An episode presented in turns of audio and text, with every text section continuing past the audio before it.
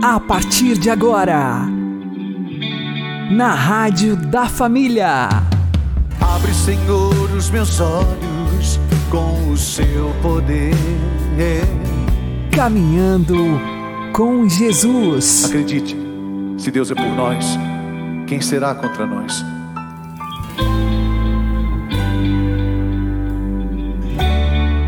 A paz esteja com você, meu querido irmão e minha querida irmã.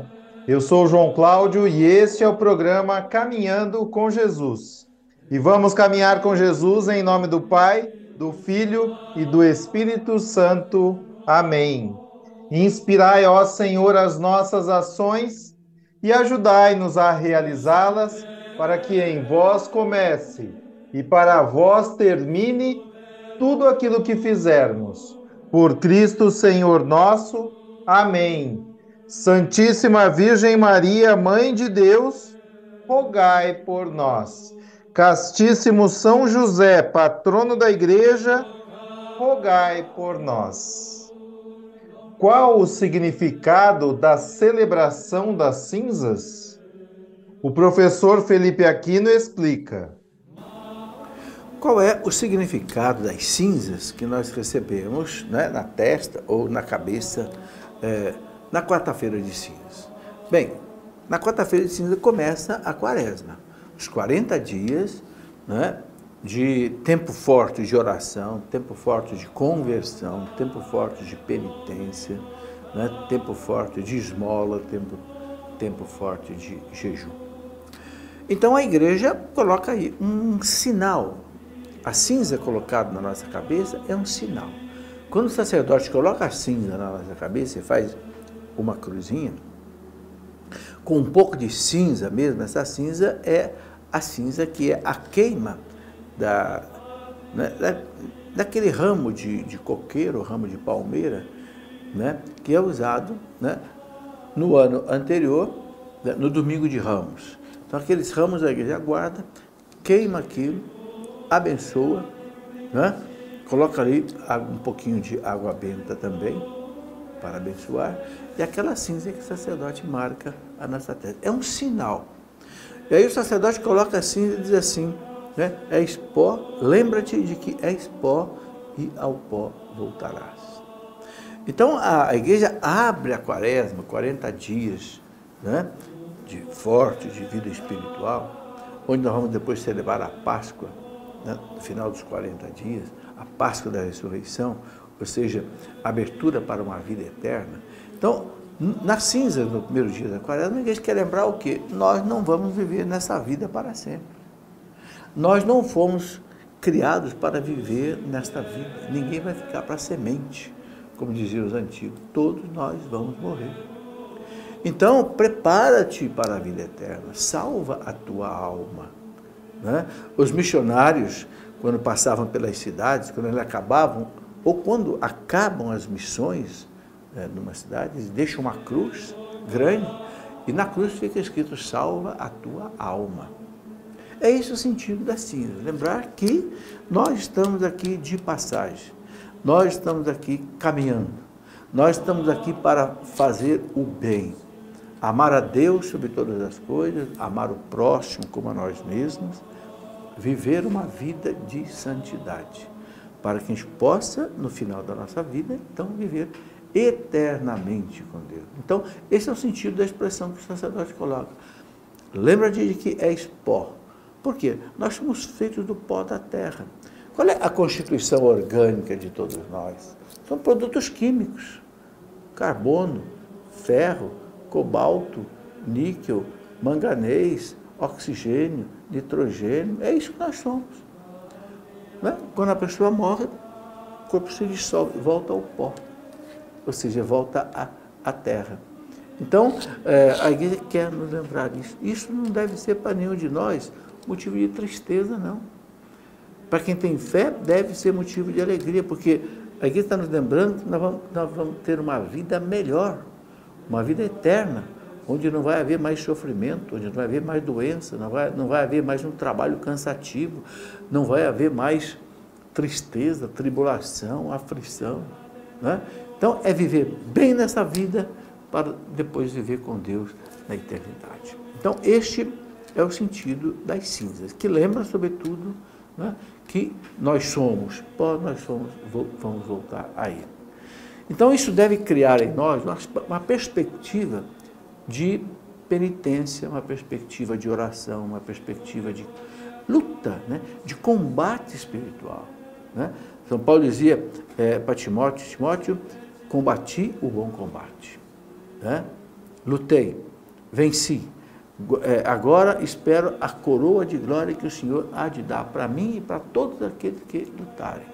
Então, esse é o espírito em que a igreja abre a quaresma, marcando as nossas frontes né, com o sinal da cruz, com as cinzas.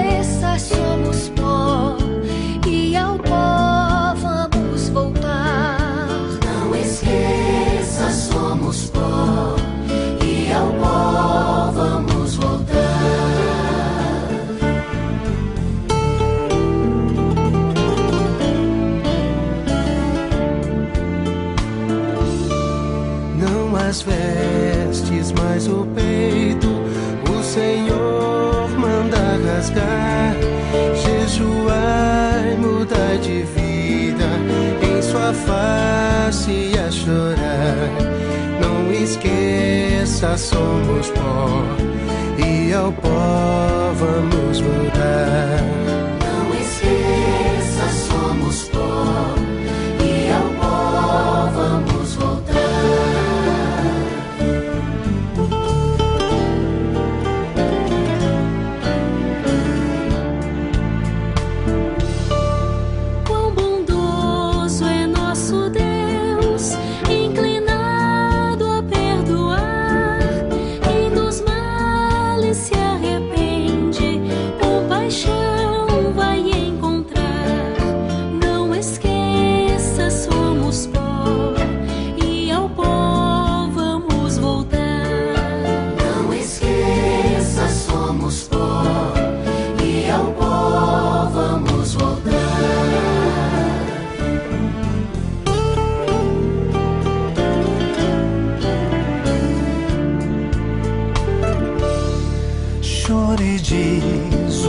Sacerdote, entre a porta e o altar, pela vida do meu povo, vão meus lábios suplicar.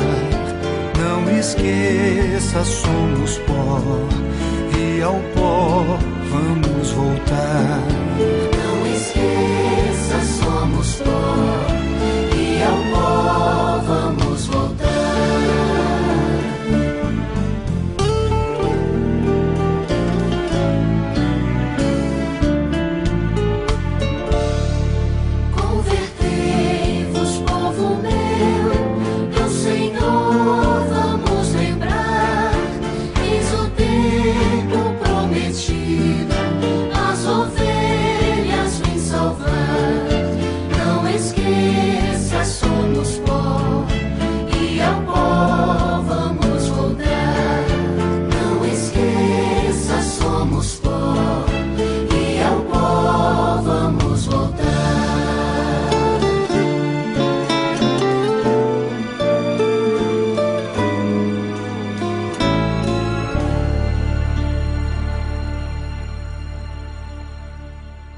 Caminhando com Jesus e o Evangelho do Dia. O Senhor esteja convosco, Ele está no meio de nós. Anúncio do Evangelho de Jesus Cristo segundo São Mateus. Glória a vós, Senhor. Naquele tempo, disse Jesus aos seus discípulos: Ficai atentos para não praticar a vossa justiça na frente dos homens, só para serdes vistos por eles. Caso contrário, não recebereis a recompensa do vosso Pai que está nos céus. Por isso, quando deres esmola, não toques a trombeta diante de ti, como fazem os hipócritas nas sinagogas e nas ruas, para serem elogiados pelos homens. Em verdade vos digo, eles já receberam a sua recompensa. Ao contrário, quando deres esmola, que a tua mão esquerda não saiba o que faz a tua mão direita, e de modo que a tua esmola fique oculta.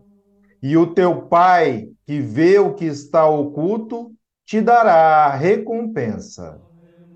Quando orardes, não sejais como os hipócritas, que gostam de rezar em pé nas sinagogas e nas esquinas das praças, para serem vistos pelos homens. Em verdade vos digo, eles já receberam a sua recompensa. Ao contrário, quando orares, entra no teu quarto, fecha a porta e reza ao teu pai que está oculto, e o teu pai que vê o que está escondido te dará a recompensa. Quando jejuardes, não fiqueis com o rosto triste como os hipócritas. Eles desfiguram o rosto para que os homens vejam que estão jejuando. Em verdade vos digo, eles já receberam a sua recompensa. Tu, porém, quando jejuares, perfuma a cabeça e lava o rosto, para que os homens não vejam que estás jejuando, mas somente o teu Pai que está oculto. E o teu Pai que vê o que está escondido te dará a recompensa. Palavra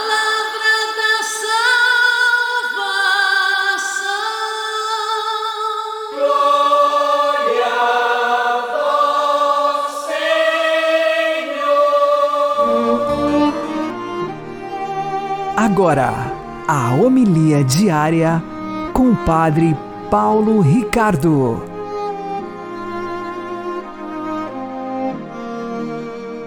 Meus queridos irmãos e irmãs, nós iniciamos o tempo da quaresma com esse jejum no dia de hoje.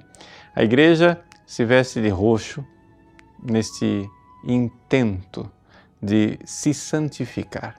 Porque de fato isto, a quaresma é uma escola de santidade.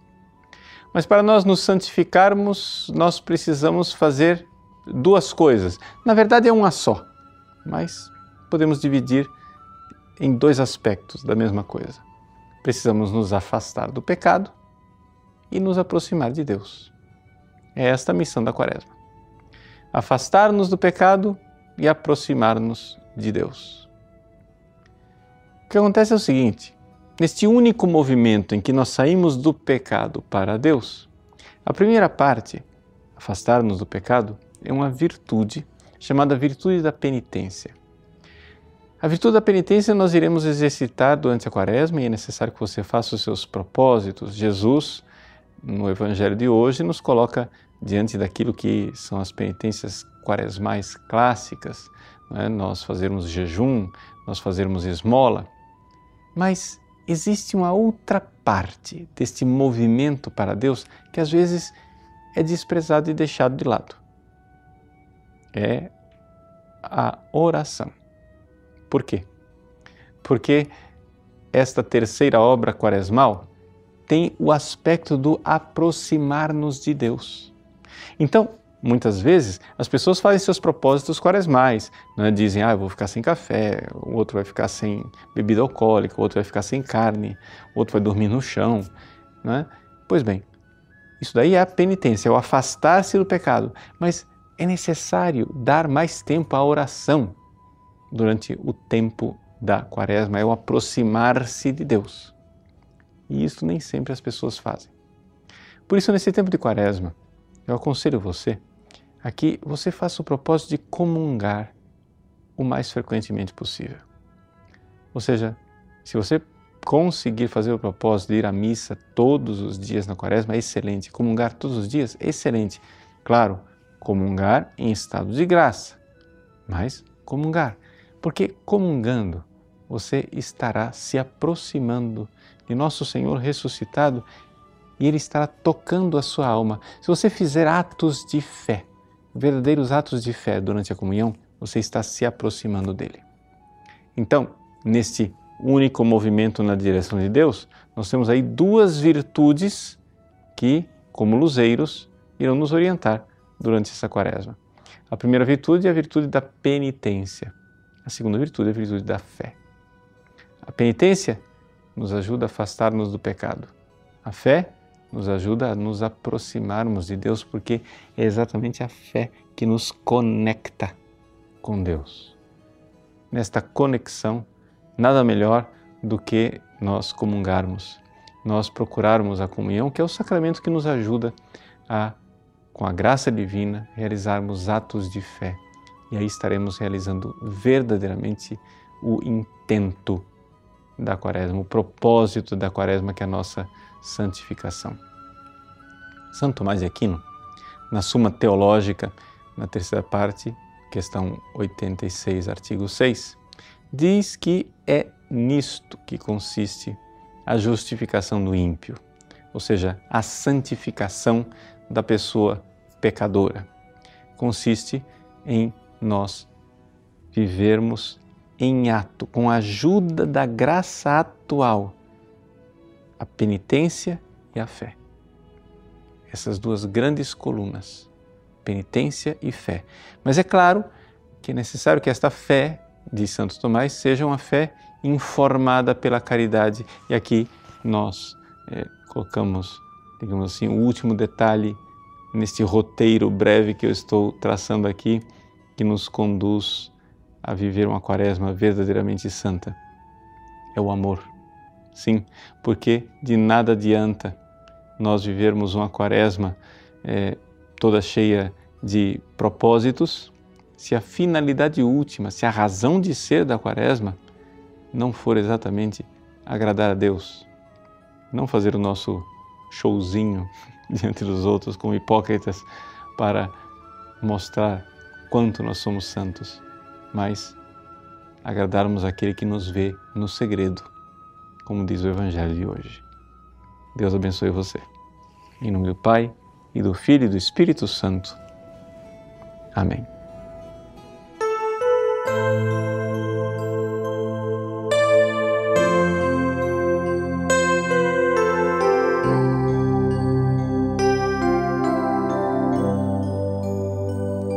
Misericórdia, ó Senhor, pois pecamos.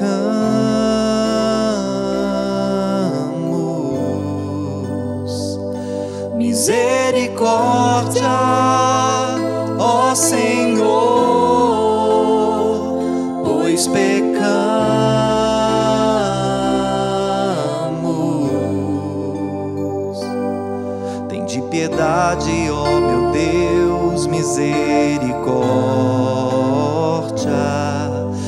imensidão de vosso amor, purificai-me, lavai-me todo inteiro do pecado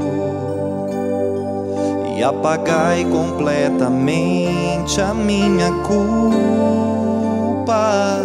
Misericórdia, ó Senhor, pois pecamos.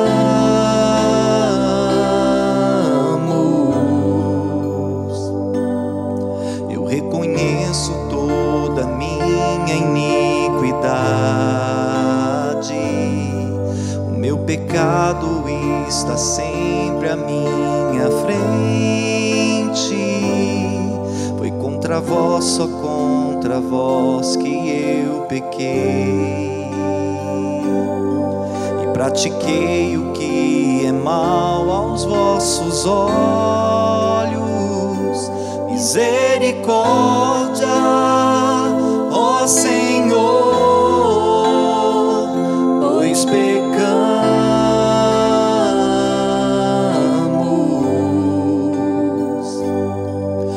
Criai em mim um coração que seja puro, dai-me de novo um espírito decidido. Ó Senhor, não me afasteis de vossa face, nem retireis de mim o vosso Santo Espírito. Misericórdia, Senhor, pois pecamos.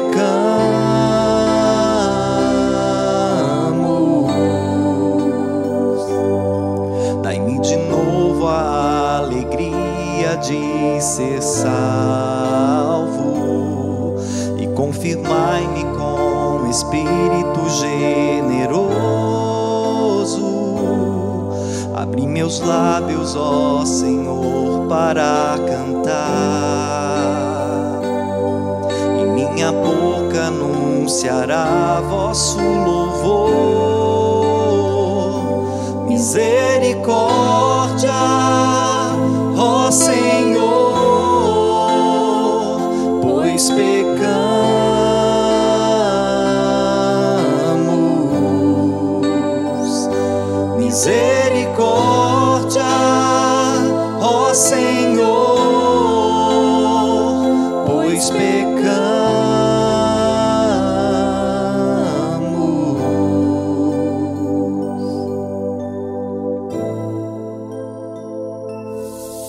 Agora você ouve o Catecismo da Igreja Católica.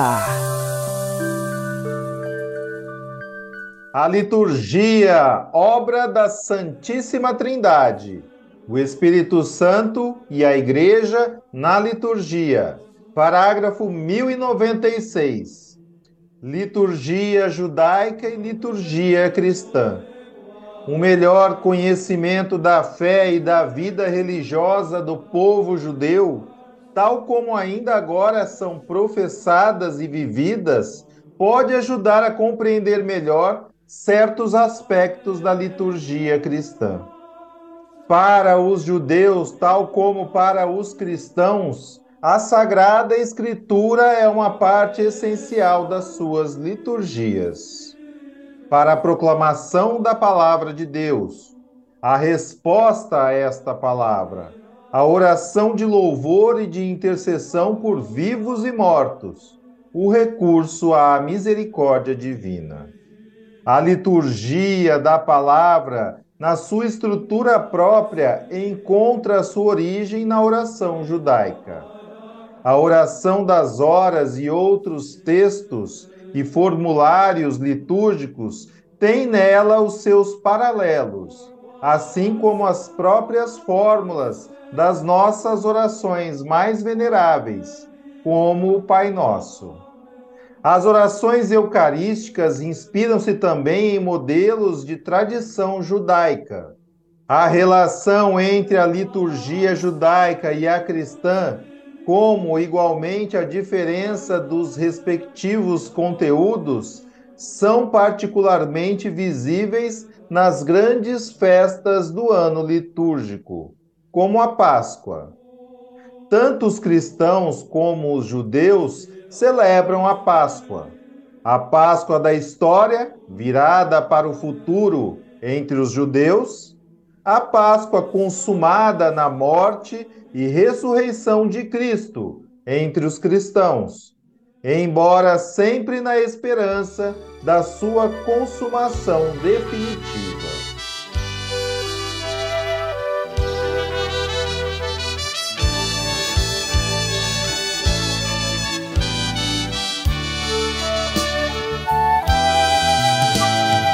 Fui judeu plenamente, na cultura, na mente. O evangelho preguei, da vida falei e o povo entendeu. Jesus, tua igreja,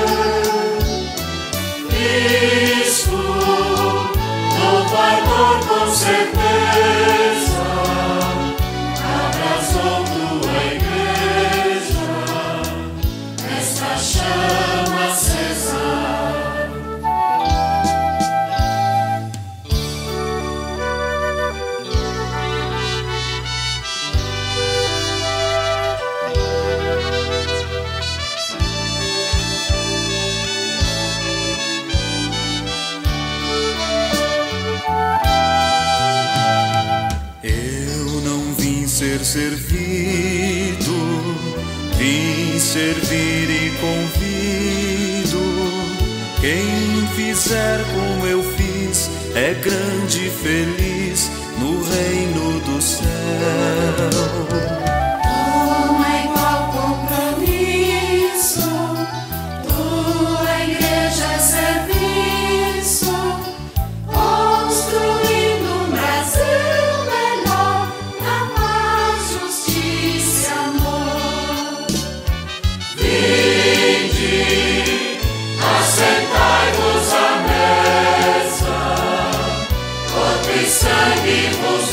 Vos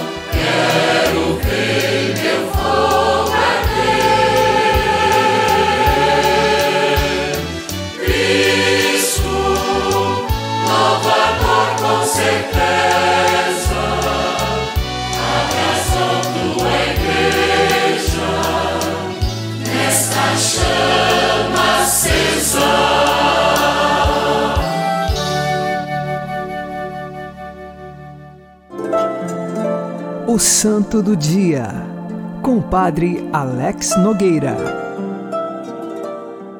Em 22 de fevereiro, entre tantos santos que a Igreja recorda, nós temos Santa Margarida de Cortona.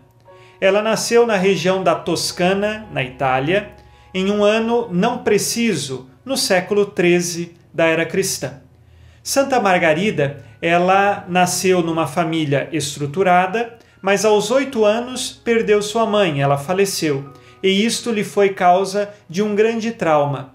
A partir de então, ela que já possuía um temperamento muito irascível, um temperamento firme, fez com que ela começasse a viver rebeldias da vida.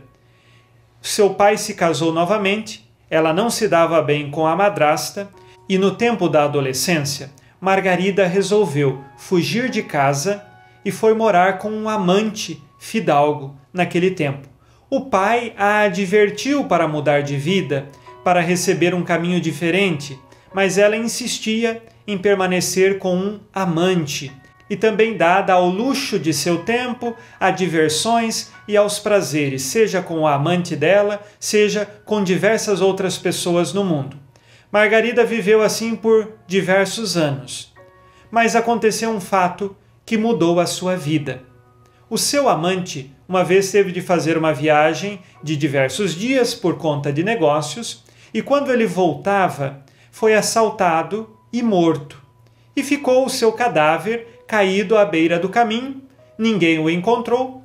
Passou dois dias. O seu amante, quando foi viajar, levou um dos cachorros de estimação. Esse cachorro então voltou para a casa de Margarida e começou a latir e querer que Margarida o acompanhasse. E o cachorro levou Margarida até o corpo do seu amante. Quando ela chegou e viu que o corpo já estava apodrecendo e cheirava mal, aquilo foi um impacto para a sua vida porque ela começou a pensar na morte, que o destino dela também um dia seria o mesmo, que ela iria morrer e apodrecer e terminar esta vida, e ela pensou: para onde foi a alma do meu amante? Uma vez que eles não eram legitimamente casados, uma vez que eles viviam fora da fé e fora da religião. A partir daquele momento, Margarida refletiu sobre sua vida, se arrependeu de seus pecados e começou um processo de conversão. Ela procurou até a paróquia da sua cidade, mas a sua madrasta a expulsou daquele lugar, dizendo que ela era indigna de procurar a casa de Deus. Margarida então foi para uma outra cidade e assim, ao chegar à cidade de Cortona, Ali ela encontrou os frades franciscanos, fez uma confissão geral da sua vida, contou tudo o que viveu, se arrependeu de seus pecados e ela queria ingressar na ordem terceira franciscana. Porém, os frades que a orientaram espiritualmente pediram que ela tivesse três anos de muitas provações para ver se de fato era uma decisão constante ou era só um ímpeto, um fogo de palha do momento de alguém que enterrou o amante? Ela ficou três anos, passando por diversas e diversas penitências. Foi um caminho penitencial difícil. Mas durante este caminho, ela que já estava arrependida foi se convertendo cada vez mais. Ao final destes três anos, ela foi acolhida na Ordem Terceira Franciscana e é conhecida como uma mulher que, na cidade de Cortona, começou a se penitenciar, a viver na caridade profunda e numa oração que era intensa. Ela teve algumas experiências místicas, entre elas, ela pôde ver nosso Senhor Jesus Cristo que apareceu a ela, e também ela rezava muito pelas almas do purgatório, oferecia sacrifício pelas almas do purgatório, e Deus lhe possibilitava conhecer quantas almas ela conseguia tirar do purgatório e elas então entravam no céu. Deus concedia esse privilégio para que ela pudesse ver os benefícios de tanta penitência e oração que fazia em sufrágio das almas do purgatório. Assim, Margarida terminou a sua vida vivendo na penitência e na oração. Hoje, peçamos a intercessão de Santa Margarida para que nós também possamos meditar sobre o momento de nossa morte, em que tudo neste mundo nós vamos deixar. E aí nos perguntamos: temos de fato vivido a nossa fé?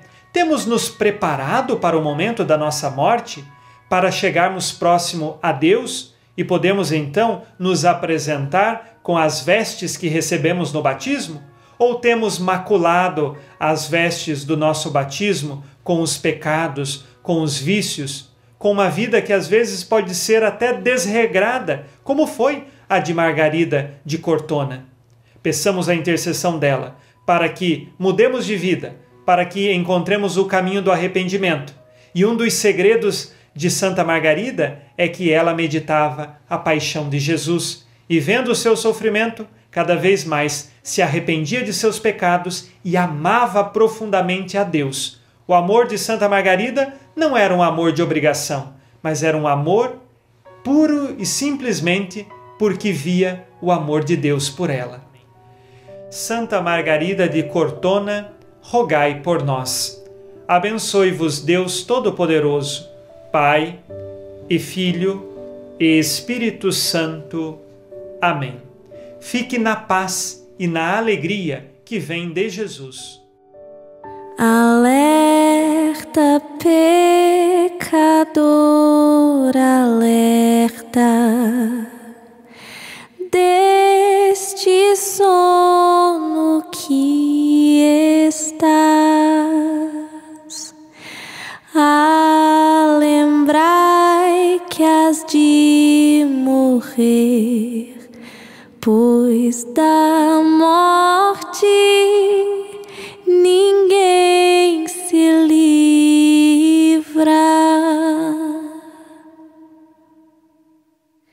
Pecador, agora é tempo de pesar e de temor. Serve a Deus, despreza o mundo. Já não sejas pecador. Serve a Deus, despreza o mundo. Já não sejas pecador. Vais pecando, vais pecando, vais de horror em mais horror, contemplando a cruz de Cristo. Já não sejas pecador, contemplando a cruz de Cristo. Já não sejas pecador. Desperta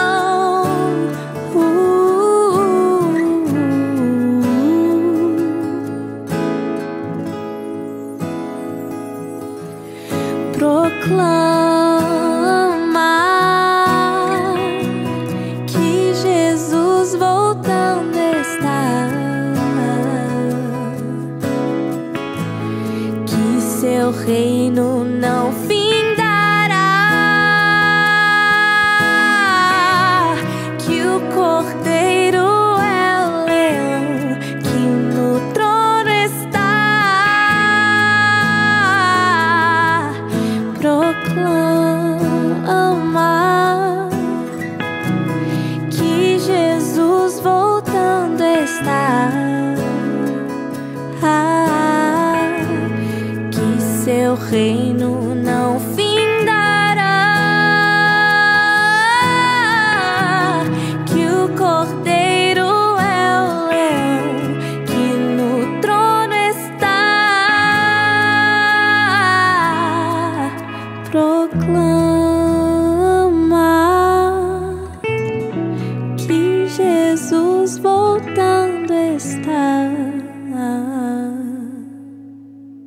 Você está ouvindo na Rádio da Família. Caminhando com Jesus. Relato da irmã Lúcia sobre a aparição de Nossa Senhora na Cova da Iria, em Fátima, a 13 de julho de 1917. Vimos ao lado esquerdo de Nossa Senhora, um pouco mais alto, um anjo com uma espada de fogo na mão esquerda. Ao cintilar, despedia chamas que pareciam que iam incendiar o mundo, mas apagavam-se com o contato do brilho que da mão direita expedia Nossa Senhora ao seu encontro. O anjo apontando com a mão direita para a terra e com voz forte disse: Penitência, penitência, penitência. Que pela intercessão de Nossa Senhora do Rosário de Fátima, possamos fazer uma quaresma de penitência, com jejuns, orações e caridade, que sejam agradáveis ao nosso bom Deus. Por nosso Senhor Jesus Cristo. Amém. O Senhor nos abençoe, nos livre de todo mal e nos conduza à vida eterna. Amém. E que Maria e José nos conduzam pelas mãos para que continuemos caminhando com Jesus.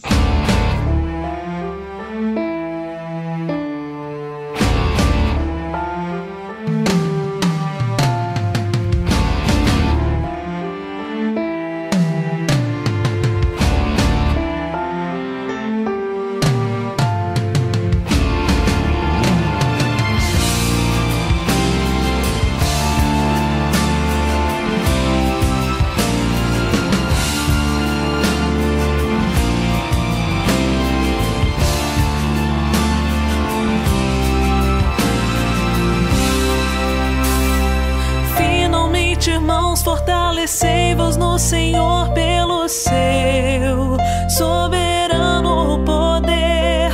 Revesti-vos da armadura de Deus, para que possais resistir às seladas do inimigo.